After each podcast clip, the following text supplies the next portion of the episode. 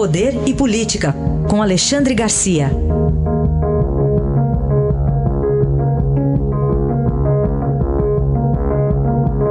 Bom dia, Alexandre. Bom dia, Carolina. Começar falando sobre o Médicos pelo Brasil, um plano anunciado ontem pelo governo federal e que pretende é, sanar alguns problemas né, de médicos em regiões mais afastadas. Pois é, é verdade. Né? Continua faltando médico. O governo anterior tentou com o programa uh, Mais Médicos, né? trazendo uh, aquele pessoal de Cuba que, uh, que não passaria, ou talvez não passasse no exame médico aqui em Brasília, no, no, no exame de, de, revalidação do diploma. Né? Era um, era um, a, a formação de médico em Cuba é equivalente a paramédico, mais ou menos. Mas, enfim, eles voltaram antes mesmo de começar o atual governo. Alguns ficaram, aliás, parece que foram muitos, aí uns, uns dois mil ficaram. O, o, governo brasileiro já providenciou em dar uma boa acolhida para esses é, que aqui ficaram. Né? Eles, inclusive, poderão fazer, se quiserem, o, o exame para revalidar o diploma e ficar aqui. Agora, esse novo programa é um programa é, só para médicos brasileiros né? e tem 18 mil vagas. É, são, são muitos médicos. Agora, não custa a gente lembrar como foi aquele contrato vergonhoso do Brasil, uh, que, que foi feito através da Organização dos Estados Americanos, uma vergonha também para a Organização dos Estados Americanos, em que o médico ficava só com 14, por, uh, com, com um quarto do seu salário. Né? Três quartos do salário ia para a ditadura cubana.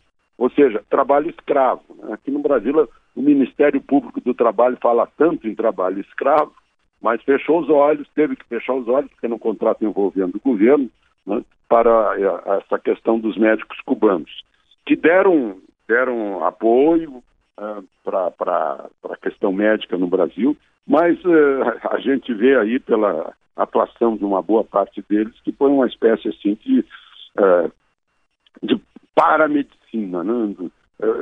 teve limites e muitos limites. Vamos ver se agora? Porque os salários que estão sendo oferecidos para os médicos brasileiros são bons salários. Uh, se a gente pegar o padrão aí, na verdade o sistema de saúde brasileiro paga pouco para os médicos. E, e, esse programa está pagando bem. Né?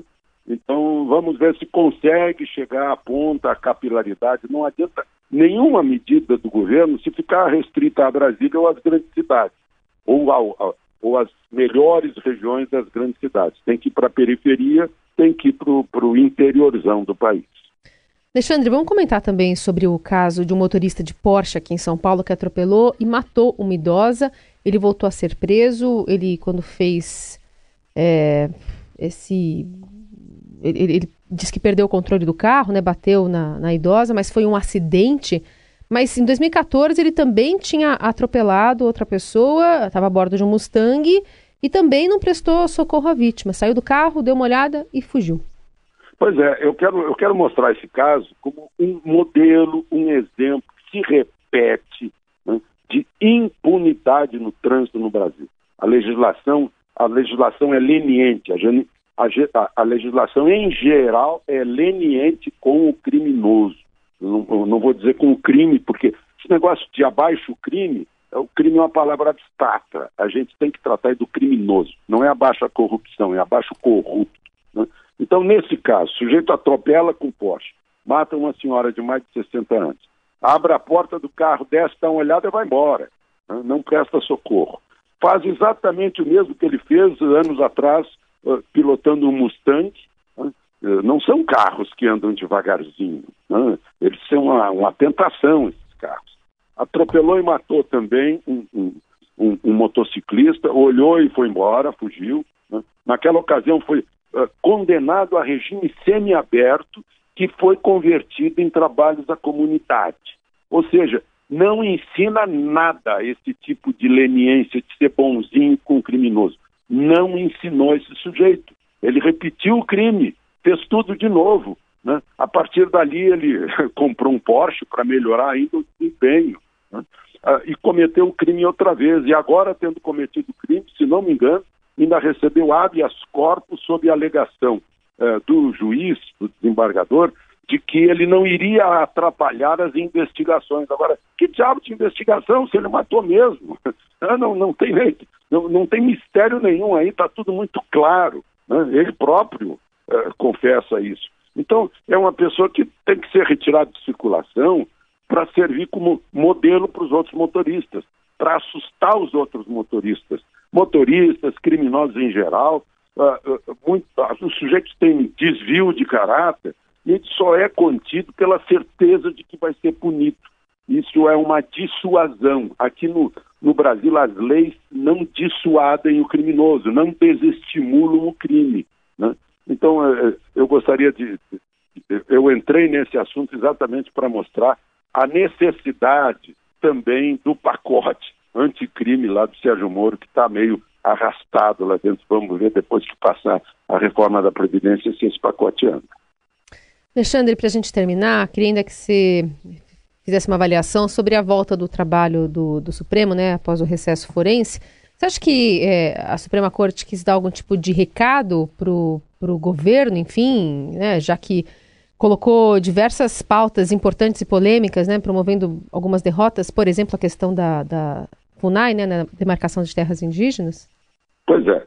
A, a, FUNAI fica, fica esquisito ficar no, junto com o Ministério da Agricultura, foi o que decidiu o Supremo. Mas isso aí não é de menos. Eu acho que o, o, isso aí é de menos. Eu acho que o, que, o, que o demais é que a gente notou que o movimento, movimento dentro do Supremo como um todo é vamos nos defender. Né?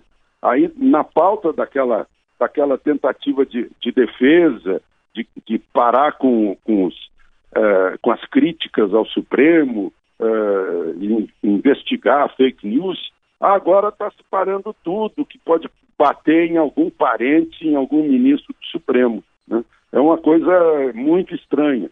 Né? O Supremo sempre foi, né, até os últimos anos, uh, um, uh, algo intocável lá numa torre de marfim. As pessoas tinham medo de quem vestisse toga. Né?